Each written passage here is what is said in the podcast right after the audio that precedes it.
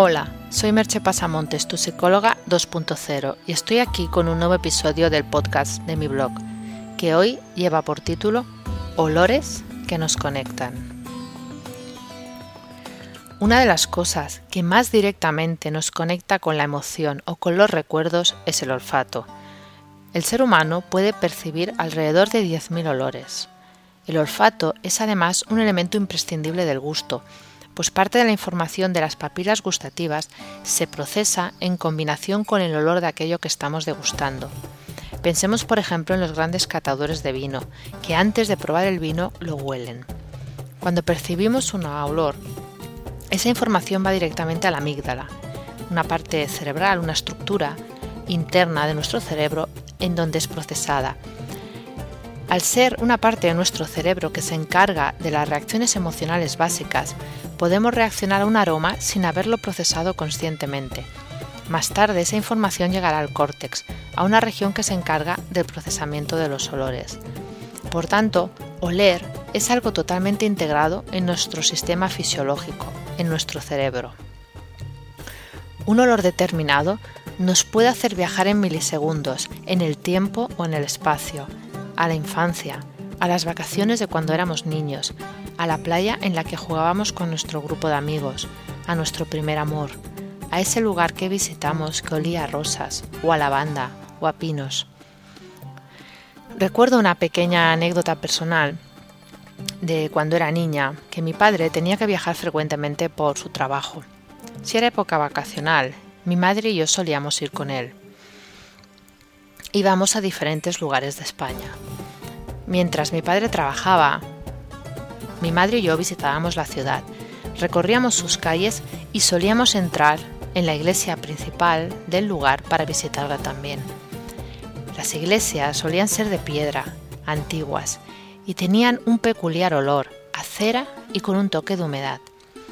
Cuando a día de hoy entro a una iglesia con ese olor, que muchas ya no se usan las velas y huelen diferente, Recuerdo esos viajes que tanto disfrutaba, pues para mí eran toda una aventura. Ese olor, ese aroma me transporta inmediatamente, aunque sea por unos segundos, aquellos viajes de la infancia. Existen además aromas que no percibimos conscientemente, como las llamadas feromonas, pero que procesamos inconscientemente en el caso de los animales es muy clara la acción de las feromonas y si leéis un poco, se interesa sobre el tema, veréis que hay muchísimos ejemplos sobre ello. Pero los humanos no somos tan diferentes como pudiéramos pensar y nos vemos también influidos por ellas, por las feromonas, aunque sea de una manera inconsciente. Parte de lo que suele llamarse la química del amor tiene mucho que ver con la acción de las feromonas y hay bastantes estudios sobre ello. Es posible que esa persona con la que dices que sientes química, en gran parte esté motivado por ese olor que de algún modo nuestro cerebro detecta como compatible con el nuestro. Hay incluso algún estudio que habla de que, de que hay factores genéticamente programados, ya que mediante el olfato podemos eh, distinguir, por ejemplo, si una persona está realmente sana. Pero bueno, no quiero entrar mucho en ese tema, pues tampoco es el tema importante del día de hoy. A pesar de la potencia del olfato, vivimos en una sociedad llena de sucedáneos de olores reales. No vamos a ser tan naifs, por favor, ¿eh? de decir que el desodorante no es un gran invento, es obvio que lo es. Pero poniendo las cosas en su contexto, es también cierto que hemos saturado el olfato de olores artificiales, dejando poco espacio a los olores naturales. Gran parte de la comida que consumimos, por citar un ejemplo claro, lleva aromas artificiales. Por ello, nuestro olfato está muchas veces como anestesiado.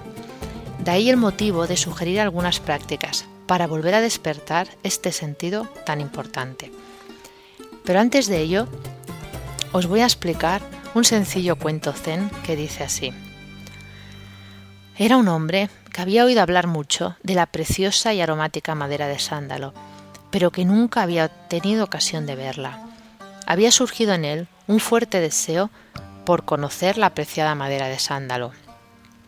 Para satisfacer su propósito, decidió escribir a todos sus amigos y solicitarles un trozo de madera de esa clase. Pensó que alguno tendría la bondad de enviársela, Así comenzó a escribir cartas y cartas durante varios días, siempre con el mismo ruego, por favor, enviadme madera de sándalo. Pero un día de súbito, mientras estaba ante el papel, pensativo, mordisqueó el lápiz con el que tantas cartas escribiera y de repente olió la madera del lápiz y descubrió que era de sándalo. Como en el cuento, muchas veces nuestra percepción está embotada no vemos ni olemos ni lo que tenemos al alcance de la mano. Vamos, pues, a ver unas cuantas maneras de despertar este maravilloso sentido. Solo un par de detalles antes de activar la percepción del olfato. El primero, creo que obvio, es practicar en lugares agradables al olfato. No vamos a ponernos a experimentar con el olfato en un lugar en, en el que nos sea repulsivo el olor que hace. Pero bueno, a pesar de la obviedad, lo comento.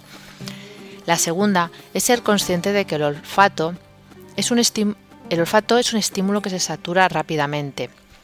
El ejemplo claro sería entras en una habitación que huele a lo que sea y al cabo de dos o tres minutos ya no percibes ese aroma. Si sales de la habitación y vuelves a entrar, vuelves a ser consciente de él. A eso me refiero cuando cualquier estímulo satura rápidamente el olfato por lo que es posible que cuando hagas alguna práctica o, tengas alguna de esta percepción, sea una percepción que dure poco y se evapore fácilmente. Pero no obstante, vale la pena probarlo. Mm, una, primera idea, una primera experiencia es tratar de explorar un, un lugar dejándote guiar solo por el olfato. No hace falta que cierres los ojos, solo que dejes que el olfato te guíe. Otra práctica es explorar tu entorno incluyendo el olfato en esa exploración. Date cuenta de que los objetos, además de un tacto, una forma, un color, tienen un olor particular. Si eres atrevido, incluye en estas prácticas detectar cómo huelen las personas de tu entorno. Todos, al margen de colonias y perfumes que podamos utilizar, tenemos un olor particular. Trata de descubrirlo y de dejarlo sentir simplemente. Te dejo hoy con dos preguntas. ¿Qué olores te conectan? ¿Qué recuerdos te traen?